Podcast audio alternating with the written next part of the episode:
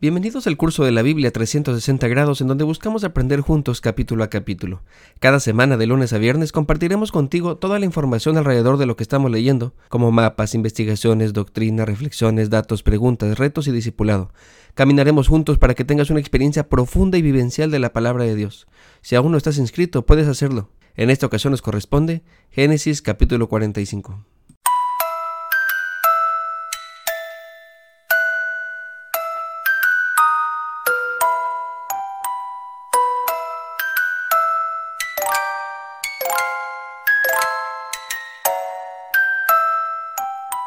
El capítulo anterior nos dejó en medio del suspenso.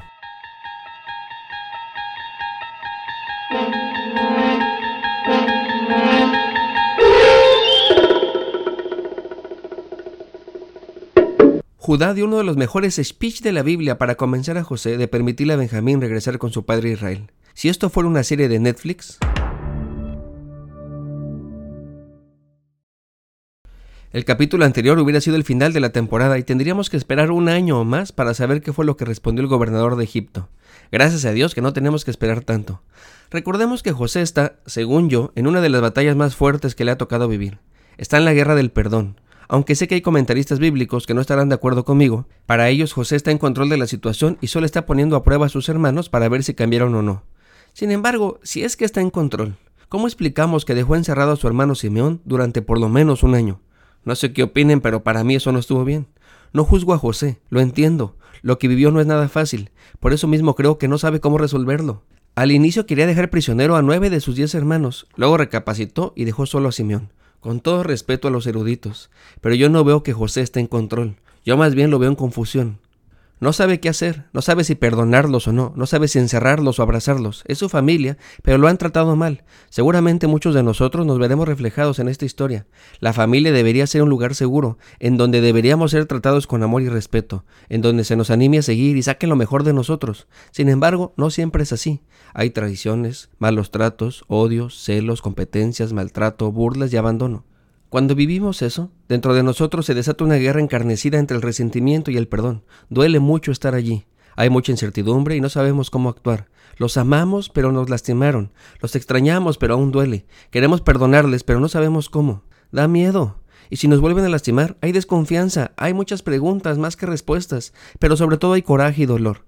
El resentimiento te grita, ahora va la tuya, es momento de vengarte. El perdón te susurra, no lo hagas, ve, corre, abrázalos. Esta es la lucha que José tiene en su corazón. Por eso este capítulo comienza con un José que no puede contenerse más. Están a punto de explotar todas estas emociones que tiene dentro. Así que manda a todos a la porra. Pide que lo dejen solo con estos delincuentes. Entonces ya no puede más. Y cuando las emociones están a tope, solo queda gritar y llorar a todo pulmón. Ni el hombre más poderoso de Egipto puede contenerse ante años de emociones reprimidas. Así que su grito se escucha por todos los pasillos. ¿Podemos imaginar la escena? Hasta este momento José no había dicho ni una palabra en hebreo. Había utilizado un intérprete, así que cuando hablaba lo hacía en egipcio. Es tan emotivo el momento que permítame compartirles más o menos como lo dijo en el hebreo. Ani Yosef, yo soy José. ¿Vive aún mi padre? Por supuesto que sus hermanos no pudieron contestarle. Me los imagino con miedo. Están siendo acusados de ladrones. Están ante el gobernador de Egipto. Le han visto llorar y gritar. Están totalmente en shock. José se da cuenta de lo que está pasando y les pide que se acerquen, que lo vean de cerca e insiste, Anne y Joseph. Soy yo, José, su hermano. ¿No me recuerdan? Siempre en cada historia humana, el pecado del cual hemos estado huyendo siempre nos alcanza. Ni Usain Bolt, ni Flash, ni Superman son más veloces que el pecado. Estos hermanos están huyendo de su pecado. Habían vendido a su hermano menor por unas cuantas monedas, y ahora él estaba allí enfrente de ellos, y por si fuera poco, José les dice, Yo, José, su hermano, el que vendieron. Como dicen ahora los jóvenes. En ese momento, Cell sintió el verdadero terror. Claro que tenían miedo, se trata del hombre más poderoso de Egipto. Sin embargo, antes de que se hicieran pipí en los pantalones, José los calma. Les quita la carga de la culpa, la cual venían cargando desde hace años. Les explica que no fueron ellos los que lo vendieron, sino fue Dios mismo. Este pasaje es uno de mis favoritos, por mucho es uno de los textos más llenos de gracia de toda la Biblia. Así que déjenme decirlo una vez más, no fueron ellos los que vendieron a José su hermano, sino fue Dios, lo hizo para salvarles de esta hambruna. Ahora bien, quiero compartirles algo muy importante que nos está enseñando este pasaje. El pasado no existe, existe solo el recuerdo de él. Por esa razón puede ser reinterpretado a la luz de lo que ahora sabemos. Eso es lo que hace José. Le da un resignificado a los hechos del pasado entendiendo que Dios tenía un plan. Hay un libro que enseña que es una mentira decir que Dios tiene un plan maravilloso para tu vida. Sin embargo, el plan de Dios es Cristo Jesús. Ese es su plan de salvación. ¿Cómo algún creyente puede decir que eso no es un plan maravilloso para nuestra vida? Cuando creemos en Cristo nos salva y le da sentido a nuestra vida. Esto quiere decir que al igual que José, también podemos reinterpretar nuestro pasado. Todos esos eventos que hemos vivido y los cuales no les hemos encontrado sentido, Dios los utilizará para preservar nuestra vida. Otra forma de decirlo es, Dios los utilizará para que creas en Cristo y seas salvo. Así que confía en Dios. Todo lo malo que estés pasando, Él lo va a usar para bien. José así lo entendió, después de muchos años y dolor, pero lo entendió. Después de esto, José les pide que vayan a casa de su padre, por sus mujeres, por sus hijos, por su nieto y hasta por la suegra. Todavía faltan cinco años más de hambruna, por lo que Egipto puede ser un buen lugar para vivir. Finalmente les abrazó uno por uno y tuvieron una charla tan íntima y conmovedora que el autor no quiso contárnoslo.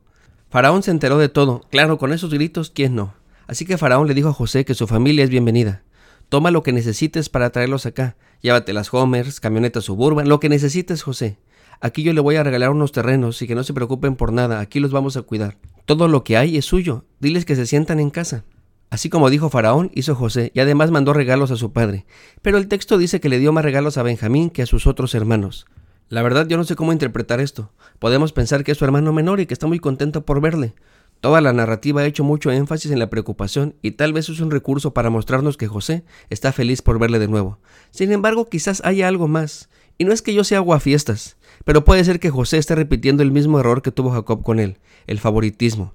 De ser así, explicaría por qué José les dice más adelante que no riñan en el camino. Sin embargo, tampoco veo mucho sustento para interpretar de este modo. Quizás estoy cayendo en el error que les he dicho de fijarme de más en los detalles. Si usted tiene una enseñanza que encaje bien con el pasaje, me manda un mensaje por favor y lo platicamos.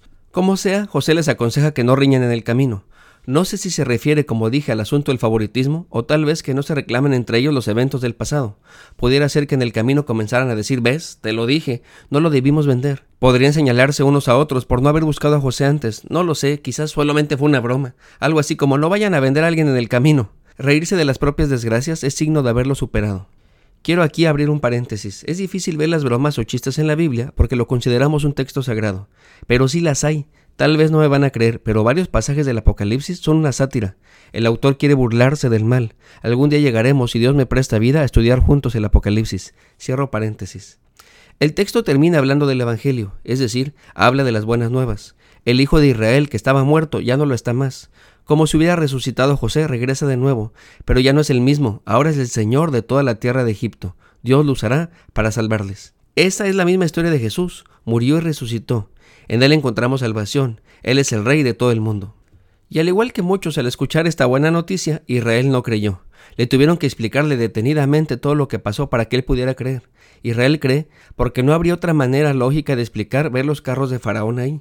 La historia de sus hijos concordaba con lo que él veía, entonces creyó y quiso ir a verlo. La pregunta en esta ocasión es, ¿le has compartido el Evangelio a alguien? Dios tiene un plan de salvación en Cristo. Es nuestro deber y privilegio compartirlo con los demás. Expliquemos con paciencia el Evangelio y mostremos lo que Dios ha hecho en nosotros para que, igual que Israel, ellos puedan creer. Soy el pastor Alex Cunillé, Dios te bendiga y que tengas un lindo día. Si Dios nos da permiso, nos vemos en el siguiente capítulo.